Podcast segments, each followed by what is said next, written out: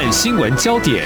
焦点时事探索，两岸互动交流，请听中央广播电台新闻部制作的《两岸 ING》。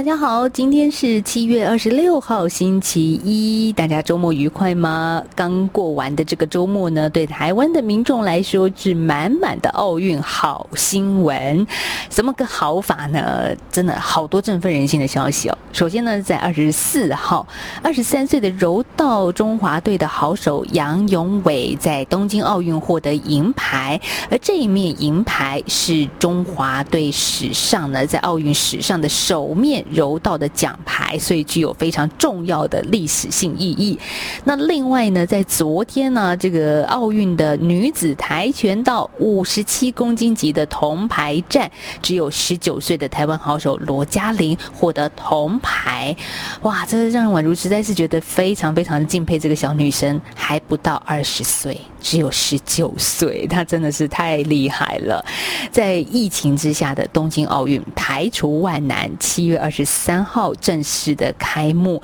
那中华队呢也不负众望啊，不断的传回好新闻。所以在今天呢，有非常多跟奥运有关的面向，我们来做一个及时的分析。访问到的是清华大学运动事业及政策中心主任黄玉教授，黄老师您好。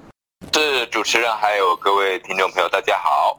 黄宇老师本身是运动专业研究哦，所以我相信老师这几天应该几乎是零时差的在关注这一些奥运的赛事啊。来聊聊这一次的心情跟过去有什么不一样吗？对，其实这一次的奥运呢，呃，它有一点点跟可能几次奥运不太一样，因为它是在东京办。那东京跟我们时差其实就一个小时而已，对，所以基本上呢，它在很多的比赛的重要时段呢，其实是我们是非常方便观赏的。我举个例子，如果是呃四年前的里约奥运，跟未来三年后的这个叫做 巴黎奥运，那个时差，因为时差关系，变得说我们不一定有那样的一个呃那个以时间去观赏这样的赛事。那刚好东京奥运办理，它是在一个小时，所以第一个不管是及时或者是我们资讯的一个接收习惯都非常方便。嗯，就如同主持人讲的，上个周末对所有的该关心呃我们。奥运或者运动的观众来、听众来讲，都是一个非常振奋的消息，是因为我们有两位非常年轻的选手，杨永伟拿下了银牌，然后还有个十九岁的呃，我开玩笑的高高脚妹，然后她一百八十三公分，那踢下了一个跆拳道的铜牌。就是这两位这么年轻的选手，能够代表台湾在这个全世界最重要的运动舞台上帮我们发光发亮，而且在这种疫情笼罩超过一年的情况下，带给我们国内民众一种振奋的士气跟激励，真的团结了我们社会的凝聚力。所以，我们今天节目刚开始呢，也跟主持人讨论过啊，这么好的消息，一定要跟大家来分享一下。对，老师，您刚刚说那个嘉玲罗嘉玲啊，今天报纸头版头条当然就是她啦，占据所有的报纸头版的版面。但十九岁耶，我们十九岁在干嘛？好像都还是浑浑噩噩的过日子。人家已经拿到了体育赛事最高殿堂的铜牌了，对不对？大一、大二而已这样。对，然后 蔡英文总统昨天也发了在脸书上说，谢谢台湾的选手们再度给我们感。动的一天，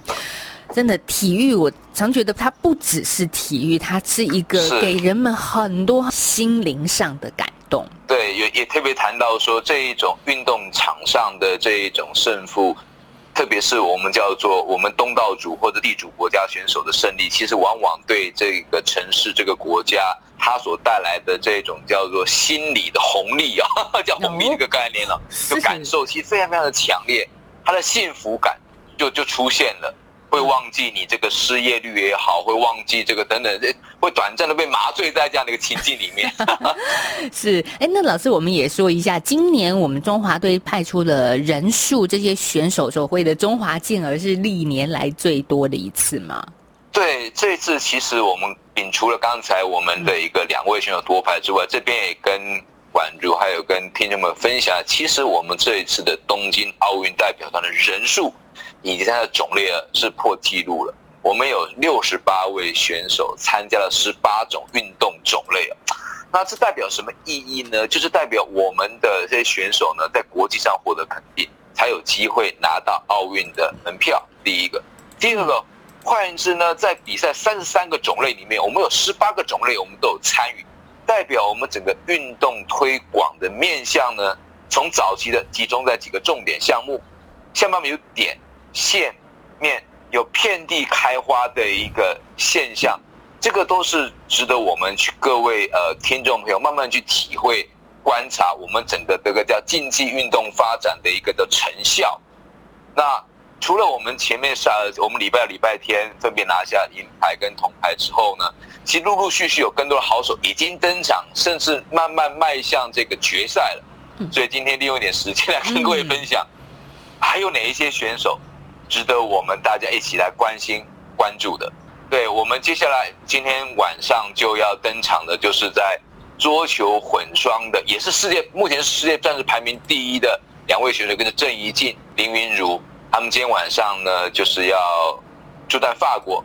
来争取这个铜牌。好，那事实上呢，我们这一次的参赛团呢，有五个是世界第一，哦台湾的选手世界第一的，在这一次奥运里面对，这个其实非常不容易。例如说，我们非常熟悉的羽球的女将戴资颖。第二个呢，我们的举重好手是郭幸存。啊，那甚至呢，我们还有另外一个呢，我们还有呃，除了刚才谈到的呃林云如以及郑怡静以外呢，我们还有几位选手呢，还有像李志凯，他也是体操选手，也是排名很好的。那当然了，我们的像这一个两位世界排名第一呢，分别都是在呃我们的这一个拳击的，像黄晓雯还有林玉婷是世界排名第一。那世界排名第二的呢，有两位好手，也也是一个是拳击的陈念琴，另外是空手道的文姿云的选手。那国人非常熟悉的羽球选手呢，像周天成，他目前是世界排名第四。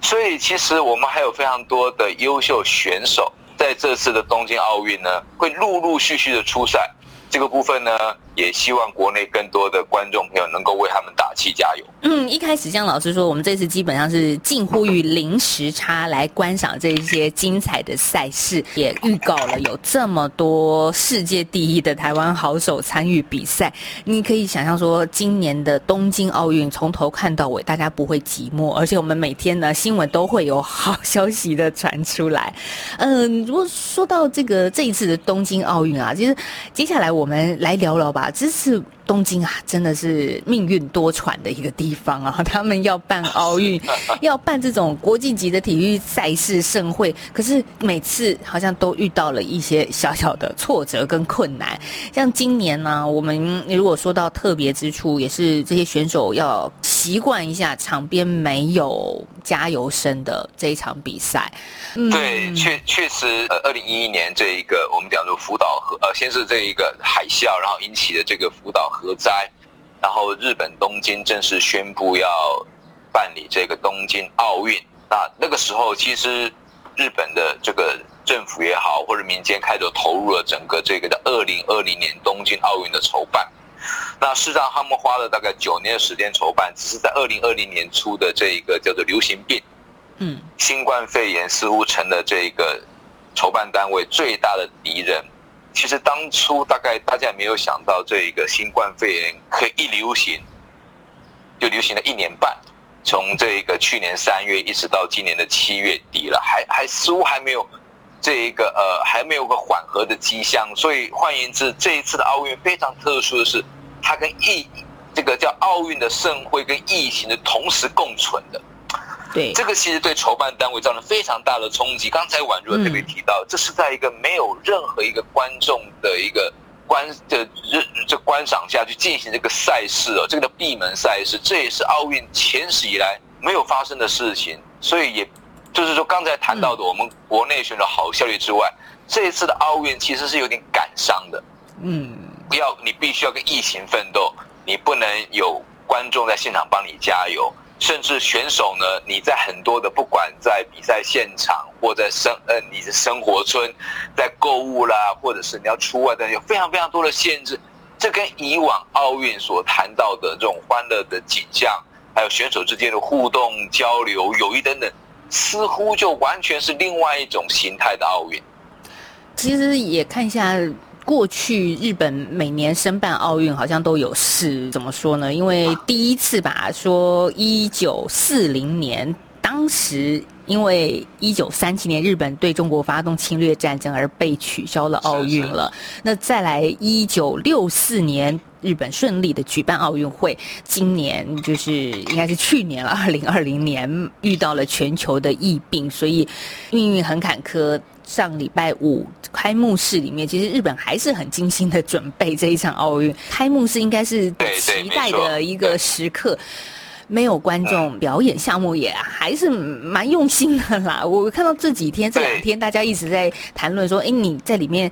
开幕式里面最精彩的是哪一段啊？台湾的网友一不断的有很多的讨论。那呃，我我看到了，其实我自己也蛮有感的，就是把那个综艺节目啊，《超级变变变》搬上了奥运开场的舞台。对呀。呃，这个其实呃，主持人讲对一件事情啊，通常这种叫做大型运动赛事的开幕典礼，包括我们的世界大二零一七的世界大学运动会，通常是这个国家这个城市文化。软实力的一个橱窗的概念，就是把它当做一个秀，展示你这个当地的文化的重点。那例如我把这个场景回到二零一六年的里约奥运闭幕的时候，那日本的首相安倍要去接旗，那当时安倍的出现是以这个 Super Mario 是以马里奥的角色出现的。那马里奥是那个全世界人都认识的一个电玩一个知名人物。所以回到刚才我们主持人提到的，我们在这一次的东京奥运发现，哇，这个超级变变变，五十个这个运动种类的这一个形象符号呢，就不断的出现了。这个超级变变变是我们这样对国人非常熟悉一个电视节目，但是它也出现在这一个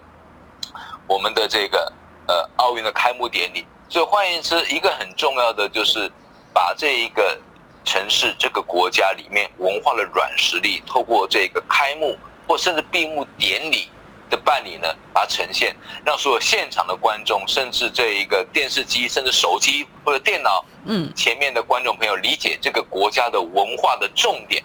内涵是什么，这个是非常重要。不过，其实这一次因为非常非常特殊的是，第一个除了闭门办理之外，我们也发现到，其实在整个这一个开幕典礼的内容过程中，我们发现到一直有 COVID-19 的影子。啊，怎么说？比如说，在刚开始的时候呢，就有一个选手呢，就是在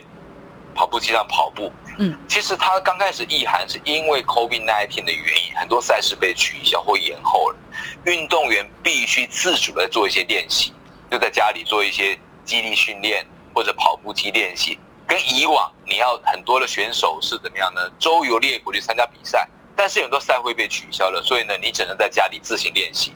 所以，其还有包括我们在这一个跑圣火的时候，你发现到也有这个防疫的英雄，就是医护人员。对对。所以这一次，其实我们也特别观察到，呃，也可以理解到有一点就是有点哀伤的，就是因为受到新冠肺炎的影响，整个表演其实跟历届，不管是跟里约，甚至跟呃伦敦。巴黎比较起来，那一种叫做大拜拜的情景，动员的人数、规模，其实这次看起来就是有点小家碧玉的感觉，但也不是很负面，只是因为他必须要有很多 COVID-19 限制，他们在人力的投资，或者是为了避免这个疫情的扩散，他们做了非常非常多的调整。这个观赏的时候，其实都有一点哀伤的感受，因为毕竟他们只能这样呈现的。所以这个部分也是让我们觉得，在新冠肺炎的疫情影响上，要办理这样的盛会，真的真的非常不容易。这边其实要替这日本的政府或者是朋友打打气才好。是啊，这个哀伤的感受跟另外一个很奇特的场景，就是场内虽然没有观众在办开幕式，但是场外还是蛮热闹的，因为抗议的人也在。对，其实真的是哎民民民众从这三个月我观察到的。不管任何一家媒体的民调，都发现一半以上的日本民众对这个奥运是打上问号的。对呀，所以我们下个阶段再来谈哦。黄玉老师在去年就曾经接受央广访问，就一直说呢，这个奥运是一定会办的啦，因为大家会觉得说啊，因为疫情。可能会取消，但是我发现，哎，老师好像是一个先知，哦，就是遇到了 今年此时此刻一定会办奥运。我们下个阶段再请教黄玉主任。我是吕军医师。接种 COVID-19 疫苗是预防感染、避免重症最有效的方法。接种后，请在现场观察十五分钟。如果曾因接种疫苗发生急性过敏反应，则要在现场观察三十分钟。接种后如有持续发烧超过四十八小时、严重过敏反应，或接种后二十八天内出现持续性头痛、呼吸困难、下肢肿痛或皮肤有出血点等，请立即就医，并告知曾接种 COVID-19 疫苗。有政府，请安心。以上广告由行政院与机关署提供。一起听 Few 台湾之音。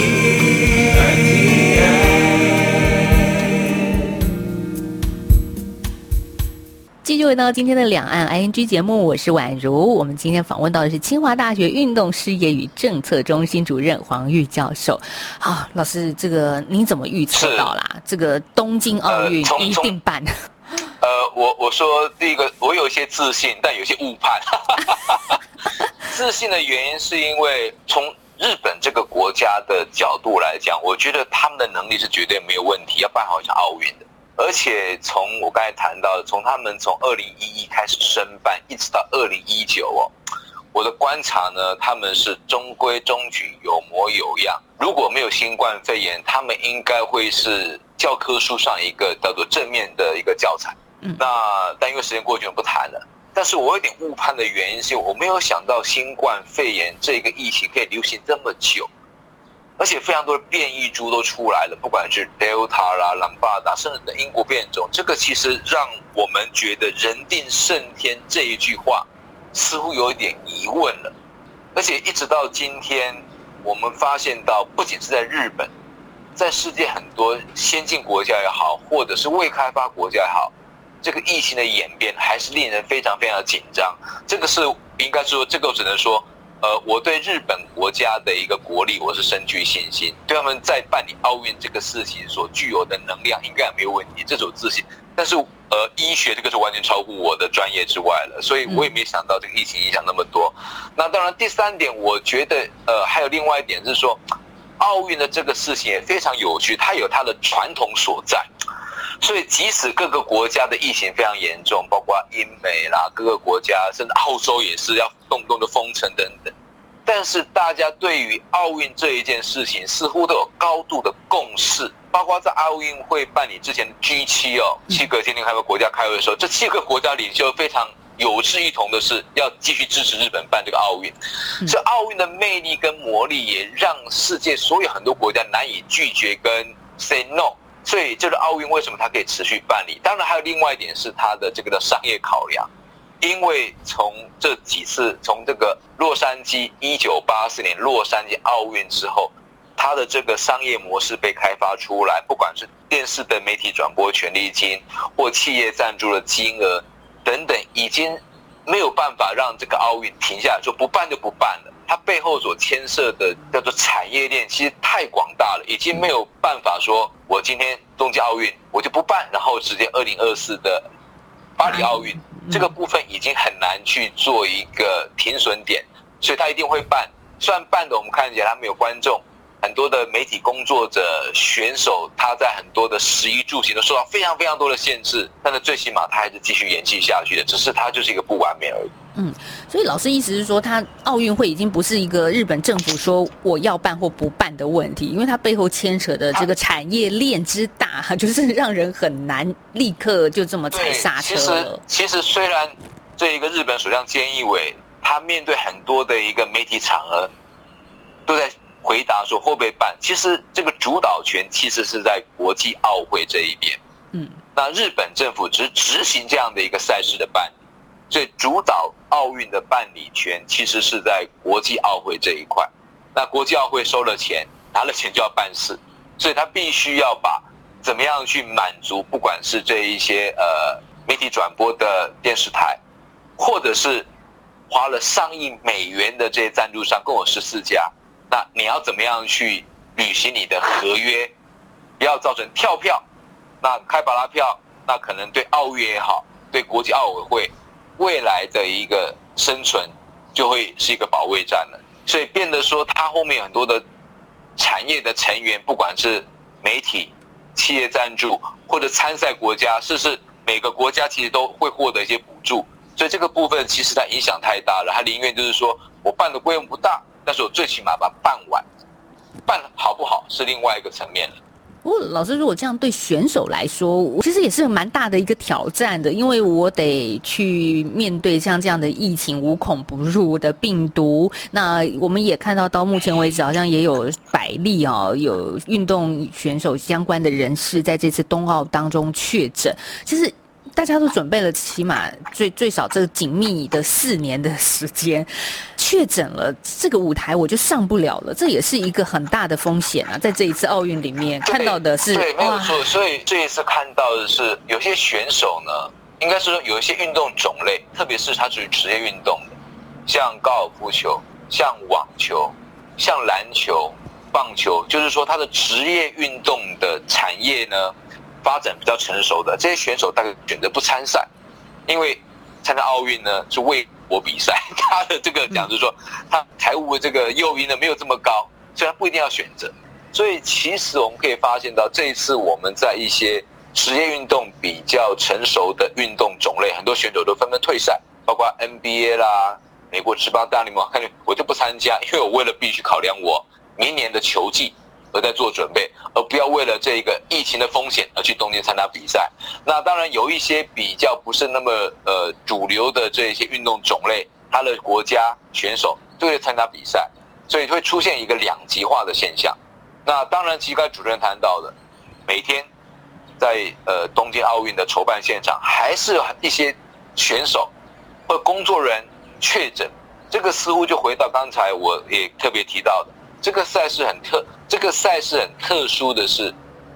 在这十七天呃十五天的赛事呢，疫情跟奥运是共存的，这个是好像没有没有一个句号的感觉。而且现在日本也是一个紧急事态宣言的状态，一直到八月二十二号。好，所以老师，我们来谈谈说今年的这个东京奥运啊，好也这个我觉得第一个。吊诡或者是讽刺的，因为我们都说二零二零年冬奥嘛，结果现在有这个历史上不知道怎么记载，二零二一年冬奥。好，其实有有好多跟以往不一样的特色的地方哦。对，刚才第一个谈到我们的零观众嘛，这个闭门比赛大概是有史以来第一遭，我们希望未来也不要遇到这样的情况。毕竟，呃，第一个观众对选手而言是非常重要的一个加油团队。有了这些观众呼声，我相信选手在场上的表现呢会更为精彩。是第一个。那第二个，其实呃，整个奥运它这一次的开幕式里面也强调什么呢？就是强调一个共荣的概念。所以共荣这五大洲来自两百零五个参赛国家的还有地区的这些选手呢，我们在这样的一个奥运舞台上能够共存共荣，所以非常多一种叫做和平相处的概念也出现在里面的。所以在很多的，特别是他的开幕典礼，他唱了一个 John Lennon 的一首歌，好，就是想象，希望和平，奥运能够带来和平，这第一个。第二个，其实奥运除了算是运动赛事哦，但是他对这个性别平权的概念哦，越来越重视了。嗯，所以大家在开幕式可以发现到，举旗手过去是一位。但这一次呢是两位，哎，对，一男一女，对，没错，对对对，婉瑞注意到，那我们台湾呢是由代表我们台湾网球的这个呃卢彦勋稍微提一下，他打了五届奥运哦。好，第二个呢是我们这个举重的好手郭信准，世界排名第一，共同举旗入场。那这一次我如果没有记错呢，参加奥运的女选手占了总人数百分之四十九，几乎是一比一了。是是，所以所以。呃，奥运我刚才谈到，在开幕典礼谈到说，奥运带来一些和平的希望，因为呃，还有世界还是有很多地区它是有战乱的，还是有动乱的。那像奥运给人类带来和平的希望，那现在这种性别平权的概念，其实在台湾落实的非常的彻底。那奥运的筹办过程中，也理解到这个事情的重要性，所以在具体的表征上面，包括我们这一个男女选手共同举旗入场。还有女选手参加比例的提升等等，这个都是从一个慢慢累积，大家对这个事情的重视，然后在具体作为上，具体的数字告诉我们，哇，原来奥运它不只是一个运动好手展现他的天分，而而是他对整个人类社会议题的重视程度，然后让大家更理解这些叫做运动场上以外议题的重要性。嗯，对，我还看到入场的选手当中有难民组成的团队，我觉得、哦、对对对，他们因为没有办法参加他们国家。对，他们有运动天分，但是因为很多一些原因，他们没有办法代参加他代表他们国家参赛。那国际奥会呢要保障他们的参赛权利，所以呢有个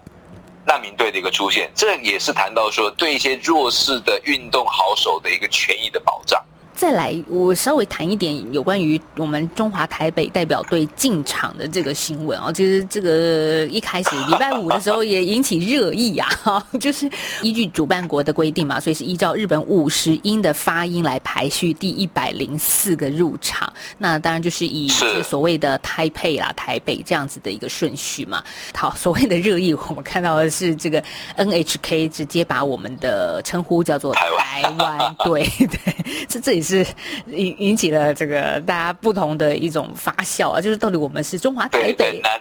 还是台湾？南南南韩也是，对对，南韩国政韩国的电视台是这样称呼。其实我我稍微说明一下，为什么这一次日本是用他们自己的呃语言来做这样的一个顺序排列。国际奥会有两有一个规定，第一个你可以从英文的字母排序，你也可以从主办国家的语言文字做排序。所以它有两种方式。那我们过去比较特殊，是因为我们虽然是因为一些政治的因素下妥协用 Chinese 台北，可是我们过去呢的排序都是 T 台北，因为你如果排在 C 呢，就会排在 China 后面，所以会造成很多误会。所以这是台北、Chinese 台北、Chinese 台北去这样进行。那这一次其实 NHK 或者其他国家的媒体，特别对我们国情熟悉的，他干脆认为你台湾就是台湾，大家可能更熟悉。那传立台北只是有一个代表我们在这个奥会里面汇集的一个名字，就像开玩笑，很多作家会有笔名的概念。那所以传立台北是因为我们在一九八一年在一个呃奥运协议底下，我们使用的一个名称，让我们的运动员有机会参加很多国际重要的运动赛事，不管是奥运。或者是亚洲运动会或世界大学运动会，就要看到这种的笔名。我们有时候心里想说，因为有两岸很错综复杂政治关系，我们不满意，但是最起码我们的选手可以站在世界舞台，跟其他的运动选手一较高下。是。但另外一个，也觉得也很有趣的插曲哦，就是中国的腾讯嘛，他们要转播画面，然后呢，因为我们先入场了，然后他们当然呃，因为国情嘛，所以不转播中华队入场的这一段。那那结果呢，腾讯就突然把画画面转换到切掉了，对，到另外一个脱口秀就是不相干的节目里面。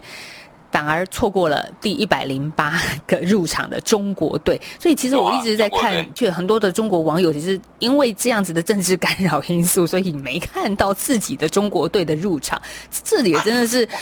啊，我们虽然说体育对体育，政治归政治，但是体育跟政治其实本身就是一个好像是错综复杂的一个一件事啊。哦，对，其实。其实就宛如一答对了，我们常常说体育归体育，政治归政治，可是呃，几乎是不可能的事情。对呀，对啊，所以这也是国际奥会一直在努力促成的事，希望能够带来更多和平，对人类的福祉能够更多的贡献，这是他强调的一个宗旨啊，也也希望就是说这种运动场上所发生的事情呢，我们只能说尽量让它单纯化，焦点就是在运动员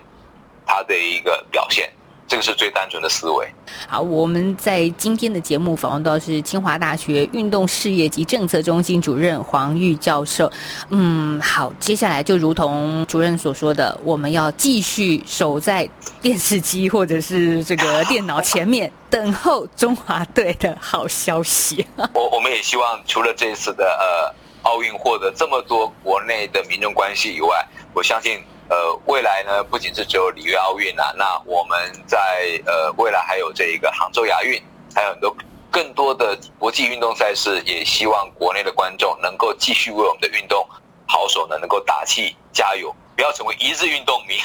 啊，真的，好，谢谢今天黄玉主任接受我们的访问，谢谢老师，是谢谢宛如。好，也谢谢听众朋友的收听，我们明天再继续聊喽，拜拜。